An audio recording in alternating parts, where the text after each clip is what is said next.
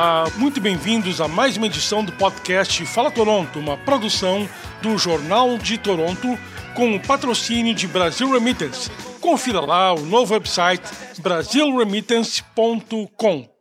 E hoje nós temos a honra de contar com a presença nos nossos estúdios do Rafael Torres, ele que é conselheiro comunitário da saúde de homens gays do AIDS Committee of Toronto, Comitê da AIDS de Toronto, o ACT. Muito bem-vindo, Rafael, ao podcast Fala Toronto. Obrigado, Schuster, pelo convite. Fico muito contente de estar aqui hoje, né? Ah, espero que a gente possa ter aqui um diálogo bem interessante, né? E que possa ser legal também para todo mundo a, a minha participação aqui. Com certeza. Bom, o assunto AIDS já andava meio desaparecido e com a pandemia uh, sumiu. Então, como é que está a questão da AIDS? Como é que está a propagação na, da AIDS no mundo? E como está funcionando a prevenção? uh, hoje está eficiente, está todo mundo usando a camisinha, ou ainda temos contaminação pelo vírus da AIDS? Bom, na verdade, assim, antes mesmo de falar de AIDS, acho que é interessante que a gente possa falar do HIV, né, que é o vírus que vem a causar a, a síndrome que é a AIDS. Uh, atualmente, a gente tem muitas pessoas que vivem com HIV, mas não chegam a desenvolver a AIDS em si, porque com os tratamentos que nós já temos hoje em dia, com toda a tecnologia, com todas as opções que existem também de, de prevenção, as pessoas conseguem viver completamente bem, sem ter nenhum efeito a longo prazo. Né? Ah, então, acho que isso já é uma vantagem se a gente compara com os anos 80 e 90, por exemplo, quando houve o boom né, dessa pandemia. Ainda é algo que existe, assim, por incrível que pareça, a questão da Covid traz até uma certa correlação, visto que é um novo vírus que está assolando a humanidade, né, e que ah, existem formas que a gente não sabe como que se protege, qual medicamento é mais efetivo, que é um pouco parecido com o que foi experienciado quando houve o boom do HIV no, no início. Né? Então, uma coisa que tem sido bem discutida dentro da comunidade que trabalha com HIV e AIDS é justamente o que é que a gente já usou no passado que foi efetivo, como meio de proteção, meio de precaução, até questão de informação com a mídia, que a gente pode reutilizar hoje, né? Porque é como se fosse, é, um, enfim, uma batalha que a gente já experienciou antes. Claro que, enfim, é outro vírus, é uma outra doença, são outras consequências, mas de certa forma é, a relação que está tendo com a humanidade é um pouco parecida, né? É algo novo que a gente não tem muita, é, muita ciência ainda.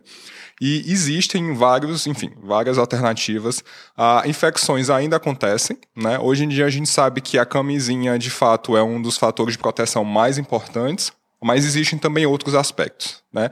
Então, por exemplo, ah, hoje em dia existe a PrEP, que é a profilaxia pré-exposição. Né, são medicamentos que você pode tomar diariamente, já estão sendo desenvolvidos também medicamentos que podem ser tomados mensalmente até a injeção, que é algo mais recente, que vai ser algo que vai ser, talvez você vai ter que receber a cada três, quatro meses, né? E quando você faz uso da PrEP, é, não, não há risco de infecção para HIV. Né? Por mais que você venha a se relacionar, um casal, por exemplo, que é soro discordante, uma pessoa é HIV positiva, outra pessoa é HIV negativa. E se a pessoa que é HIV negativa faz uso da PrEP, é, não há risco. Né? Já for, foram feitos vários estudos científicos que comprovam que a chance de proteção é 99,9%. Claro que não é 100%, porque a gente não tem como garantir né, que algo não pode, pode vir a acontecer, mas quando você pensa em termos científicos, 99,9% é uma porcentagem bem alta de, em termos de proteção. Certo, mas a camisinha ainda é o método mais uh, popular de proteção e é importante. Assim Sim. como nós nos acostumamos a usar camisinha para o HIV, usamos a máscara para a Covid, então são alternativas uh, semelhantes uh, de proteção. Isso, e ainda é o mais efetivo, né? E também é interessante pensar que a camisinha ela não só protege contra o HIV, como também contra outras ISTs, além também de gravidez indesejadas, enfim. Então, assim, ainda é o método mais efetivo. Quando eu falo da PrEP, não é para substituir um pelo outro, pelo contrário, hoje em dia a gente vem falar de uma proteção combinada, né? Então que você possa usar é, diferentes métodos de proteção para cada vez estar mais efetivamente mais protegido. Que é a ideia, por exemplo, de usar máscara contra a Covid, é, lavar as mãos regularmente, utilizar álcool em gel, uh, evitar aglomeração em espaços fechados, enfim, são também métodos de proteção né, que a gente tem utilizado contra esse novo vírus que tem, enfim, que a gente tem convivido ultimamente. Ainda existe resistência ao uso da camisinha, porque nós estamos vendo hoje resistência ao uso da máscara. É Sim. É inacreditável. ainda existe, né? Assim, por mais que não seja uma coisa nova, a máscara a gente pode até pensar que é algo novo, então, assim, uma certa resistência. A camisinha já é algo um pouco mais antigo, né? A gente já, já tem já tem informação e todo mundo tem muito acesso à informação, tem acesso ao material é, em todos os espaços, em todos os países, é, mas existe uma série de, enfim, preconceitos, má informação. É, por exemplo, a questão da PrEP hoje em dia, dentro da comunidade LGBTQ+, né? Como eu falei, é um fator de proteção a mais, mas que não deve ser substituído. Mas ainda existem pessoas que, ah, porque eu faço uso da PrEP, eu não preciso então usar camisinha. Né? Ou então, às vezes, você vê comentários em mídias sociais do tipo: ah, por que, que você usa camisinha se você não quer engravidar? Coisas do tipo. Então, assim, existe uma certa desinformação, como se camisinha só fosse para proteger de gravidez indesejada, ou só fosse para proteger de HIV, quando na verdade não é só isso. Né? A gente sabe que existe aí uma variedade de aspectos é, que vem, a, vem a, a, proteger, como se a gente pensar também no uso da máscara atualmente, não é só contra a Covid, mas também pode nos proteger contra a gripe e pode, quem sabe, até durante o inverno, acho que ser uma proteção contra o frio no nosso rosto. Né? Então, assim, ah, enfim, estou fazendo uma comparação meio que não tem muito a ver com a doença, mas a questão é, é esses aspectos, eles não são apenas individualizados numa só coisa. Né? Existe aí toda um, uma possibilidade de outras questões que a gente deve considerar quando se pensa no uso da camisinha, no uso da máscara, bem como de outros fatores de proteção. Como é que foi a criação do AIDS Committee of Toronto, Comitê da AIDS de Toronto, ACT? Pronto, o ACT ele surgiu ah, já há mais de 20 anos, né? Surgiu dentro da comunidade LGBTQ+, mesmo aqui de Toronto, né? A partir de voluntários ah, que queriam realmente ter um espaço onde pudesse existir, ah, enfim, campanhas, programas, apoio à comunidade, né? Então, atualmente, não é mais só é, cuidado apenas por voluntários, realmente é uma organização não governamental que recebe recursos né, do Ministério da Saúde, de doações, enfim, e que conta com diversos programas. Tanto é que uma coisa recente que aconteceu foi a mudança do nome. Né? A gente ainda se refere como AIDS Committee of Toronto, mas a gente prefere é, referir atualmente como ACT. Porque é, desde o metade dos anos 90 houve a, a, a ideia de expandir para não focar apenas no HIV e AIDS, ainda é o carro-chefe. A maioria dos programas ainda são focados para pessoas que vivem com HIV e AIDS, né? Mas hoje em dia a gente tenta também trabalhar com a ideia de prevenção. Então, quando você pensa em prevenção, você tem que pensar em toda a comunidade. Né? Não só em quem já tem o HIV, mas talvez quem ainda não tenha tido é, contato com o vírus e que pode, pode vir a se proteger é, antes disso acontecer. Né? Então, atualmente, a ideia do ACT é realmente trabalhar focando na comunidade e também hoje em dia uma coisa que a gente é, um, termos que são interessantes de ter noção é que não se fala mais em grupos de risco. Né? Se fala em comportamentos de risco. São comportamentos que causam um risco maior a ter a infecção pelo HIV e se fala em população em situação de vulnerabilidade. Então, existem pessoas que vivem em maior situação de vulnerabilidade de ter contato com o vírus. Né? Então, por exemplo, alguns dos nossos programas são focados nessas populações mais vulneráveis, no sentido de tentar protegê-los mais, protegê-los e protegê-las, mais com relação a ter contato com o vírus, e quem já tem, né, quem já é HIV positivo, é, de se cuidar o máximo possível para evitar até de vir a desenvolver a AIDS futuramente. Quais são os comportamentos de risco, então? Pronto. Quando a gente pensa em comportamentos de risco atualmente, a gente divide eles em baixo risco, né? ou não, não risco, baixo risco e alto risco. Comportamento de não risco, por exemplo, beijo. Né? Uhum. A, a gente sabe que o beijo não transmite HIV. Mas caso haja a troca de sangue num, na saliva, porque alguém está com ferida na boca, pode acontecer. É uma chance mínima, mínima, mínima, mínima, mas pode, pode acontecer assim, um caso em, enfim, um milhão. Tá? Então, por isso que se fala que existe um risco, mas aí ele é considerado quase nulo. Mas, enfim, não é algo que a gente pode descartar. Existem comportamentos de baixo risco, uh, como, por exemplo, uh, o, quando você vai fazer uma tatuagem com um profissional que não é regulamentado. Né, porque você não tem garantia que aquela pessoa segue todas as normas de proteção, de precaução uh, e de limpeza dos produtos. Então, aí existe um comportamento que é, é considerado de baixo risco, né, porque o que existe na literatura científica de pessoas que foram infectadas a partir dessa, a, dessa situação é baixa, mas ela é possível. Né? E existem situações de alto risco, como, por exemplo, é, relações sexuais sem proteção, sem a camisinha. Né? São situações de alto risco porque a literatura prova que a maioria das infecções por HIV aconteceu por isso e a gente sabe também, por senso comum, é, a gente tem noção já disso. Né? Então, esses são os tipos de comportamentos que a gente pode considerar. Existem outros, claro, né? Eu só Coloquei aqui alguns exemplos de cada um deles, mais informações, enfim, na internet você pode, é fácil encontrar isso. Inclusive aqui no Canadá tem um, uma informação que se chama HIV 101, né, HIV 101, uh, que tem informações bem básicas e bem interessantes sobre HIV, comportamentos de risco, proteção e tudo mais. E aí, quando você pensa que se você entra ou não nesse tipo de comportamento, aí é quando vai existir sua, a situação de vulnerabilidade.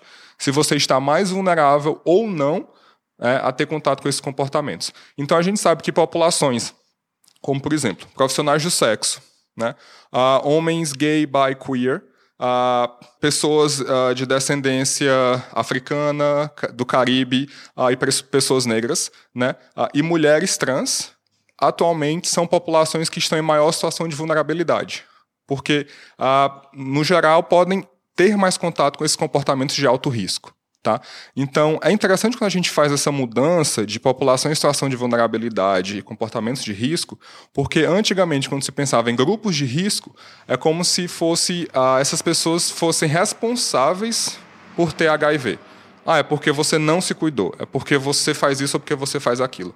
E quando a gente muda a perspectiva para pessoas em situação de vulnerabilidade, é que, enfim, existem pessoas que de fato às vezes não têm acesso à informação ou não têm recursos para poder se proteger. Né? Por mais que exista informação aí, mas a gente sabe que existem populações que elas não têm tanto acesso assim como nós temos, por exemplo. Né, como pessoas que estão escutando esse podcast hoje e que podem saber dessas informações, enfim. Tem pessoas que não estão escutando isso e que nem, nem têm possibilidade de escutar ou de pesquisar isso. Então, são pessoas que estão em maior situação de vulnerabilidade. Então, né? o foco de vocês passou a ser prevenção. Como é que é o trabalho nesse sentido?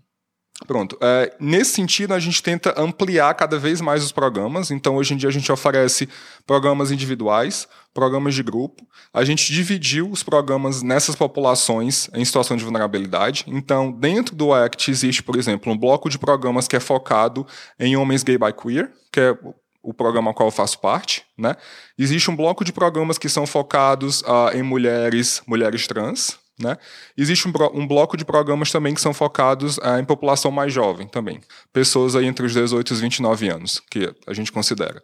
Uh, então, a partir desse bloco, a gente tem programas específicos para cada um. Uh, no, no programa do, nos programas do qual eu faço parte, que são dentro da, da saúde mental e sexual de homens gay e bi queer, existem grupos né? Nós temos, durante todo o ano, diferentes grupos que isso acontecem. Grupos, por exemplo, que uh, discutem sobre bem-estar, de homens gays, grupos que discutem sobre é, redução de danos e substâncias psicoativas, né? grupos que discutem também uh, para pessoas que são que foram recentemente diagnosticadas com HIV. A gente tem um grupo de, de apoio inicial para essas pessoas, para que elas tenham acesso à informação, ao tratamento, a como se cuidar, né? E tem um serviço de aconselhamento que é especificamente onde eu trabalho. Né, eu trabalho especificamente no, no, programa de aconselhamento de saúde mental. Meu público é totalmente composto por homens que se identificam, homens cis e trans, que se identificam como gay, bi, queer, ou homens que fazem sexo com homens, que é HSH. Né?